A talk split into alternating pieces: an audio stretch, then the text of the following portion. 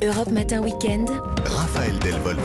Bon week-end à tous sur Europe 1. Vos escapades, c'est tout de suite. Bonjour Marion Sauveur, bonjour Vanessa Zaza. Bonjour. Et on commence avec vous, Vanessa, en ce week-end de l'Ascension. Ça sent déjà l'été, la Dolce Vita, je dirais même. Nous allons en Italie pour une escapade sur la côte amalfitaine. Est-ce que vous êtes prêts à enfourcher votre Vespa Allez, c'est parti. Bien sûr. Allez, c'est parti. On prend la direction de la péninsule de Sorrento, pour être plus précise.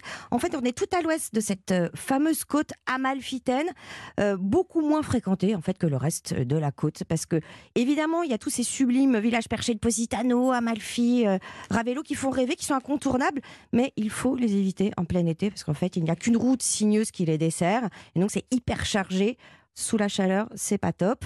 Et c'est justement pour ça que moi j'aime bien Sorrento, qui est beaucoup moins encombré.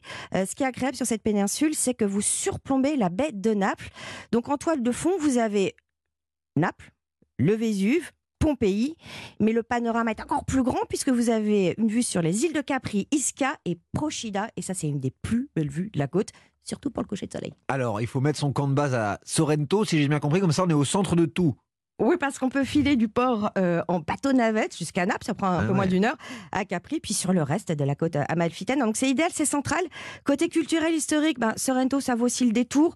Pourquoi? Parce qu'il y a des ruelles, des anciennes maisons très bien entretenues, contrairement à Naples, qui ont beaucoup de cachets. Vous avez des ateliers de marqueterie à chaque coin de rue, parce que figurez-vous que Sorrento est un des berceaux de ce savoir-faire depuis 600 ans. Euh, un musée lui est même dédié. Euh, un de ces restaurants a inventé les cannelloni, qui s'appelle le O Parrucciano La Favorita. En plus, ça a beaucoup de charme parce que vous, vous, vous déjeunez, dînez sous une pergola. Et puis, je gardais le meilleur pour la fin, parce que l'atmosphère, elle est encore euh, baignée par la présence de tous ces artistes, ces intellectuels romantiques euh, qui sont passés, qui venaient se réfugier dans le mythique Grand Hôtel Excelsior Vittoria, euh, tenu par la même famille depuis 1834 et qui a été le lieu de villégiature de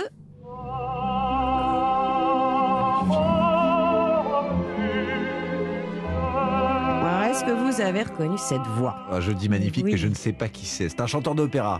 mais lequel? Eh ben, Enrico Caruso, qui a passé à la fin de sa vie. Wagner, lui aussi, est venu euh, finir son opéra euh, Parsifal. La princesse Margaret, qui avait même sa chambre, comme Pavarotti. Cette chambre, d'ailleurs, vous pouvez y dormir, évidemment. C'est euh, Luca Fiorentino, qui a 26 ans, qui incarne la sixième génération de la famille, qui vous ouvre ses portes. La chambre de Pavarotti est vraiment grande comme il était, vraiment grand. Classique, il a une belle belle vue sur la mer et il est décoré maintenant avec ceux qui sont les objets de Pavarotti personnels. On a le foulard de Pavarotti qu'il avait toujours euh, dans les mains quand il chantait et puis aussi euh, des clous qu'il a trouvé quand il était en train d'aller à, à faire une opéra et il a trouvé ces clous euh, sur, sur le théâtre et, il a pris les clous pour euh. Voilà, par superstition. Donc vous avez compris. Voilà, donc euh, vous pouvez y dormir, évidemment, dans cet hôtel historique inspirant. Mais quand vous êtes de passage aussi, vous pouvez simplement aller prendre un apéritif sur la terrasse euh, au, au soleil couchant.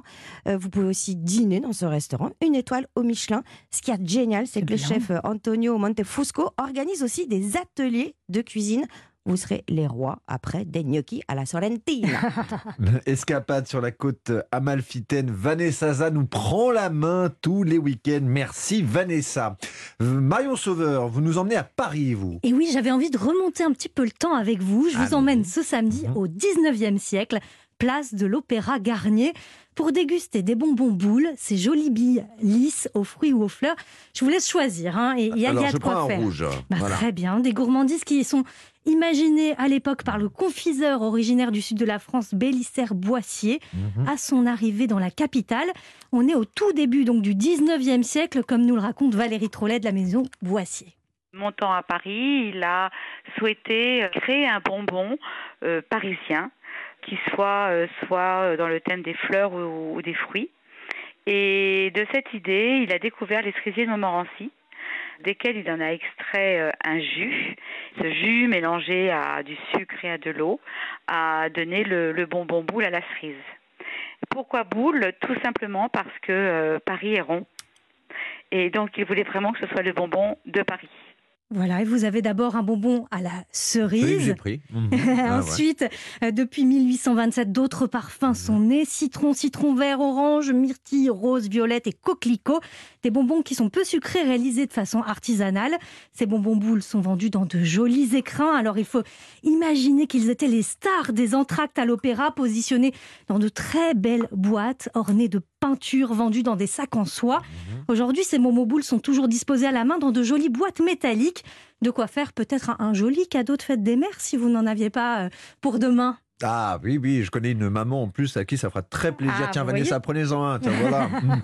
voilà. Et la recette, c'est toujours la même, ça n'a pas changé. Hein. Alors ça n'a Ouais. pas changé, ce sont toujours des arômes de fruits ou de fleurs qui sont mélangés avec du sucre et de l'eau, ensuite euh, cuits au four pour donner ce côté dur. On vous a entendu euh, croquer dans, dans ce bonbon tout à l'heure. Par contre, la taille des bonbons a évolué. Du temps de Bélissaire-Boissier, c'était de gros bonbons boules. Aujourd'hui, ils sont un petit peu plus petits, ce qui permet d'ailleurs aux, aux plus gourmands de goûter à tous les parfums. Et comment est-ce qu'on cuisine ces bonbons boules? Alors moi, je vous propose un petit cheesecake pour aujourd'hui aux brisures de bonbons. Alors on va commencer par concasser des biscuits avant de les mélanger avec du beurre fondu et de les mettre au fond du moule. Ça, c'est notre fond de tarte. On mélange ensuite le fromage frais, la crème fraîche, les grains d'une mousse de vanille, le sucre, les œufs, un peu de fécule de maïs. On dispose ce mélange sur les biscuits bien tassés. Direction le four une quarantaine de minutes. Il faut pas que le cheesecake soit euh, trop cuit. Ensuite, on le laisse refroidir deux heures au frigo, c'est l'idéal. Et on réalise là nos brisures de bonbons. Vous mixez vos bonbons en choisissant bien sûr le parfum de votre choix, par exemple aux agrumes. Donc euh, citron, citron vert, orange. On mixe pas trop, il faut que ça reste des brisures.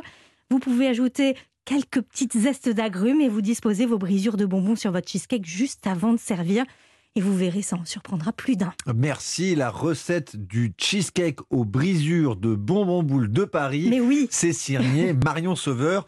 Vous pouvez vous y mettre vous aussi à la recette. hein. c'est à retrouver sur euh, notre site www.europe1.fr et toutes nos balades week-end sont évidemment à réécouter sur la même plateforme. Merci d'être avec nous sur Europe 1. Bon week-end à tous. à demain. À demain.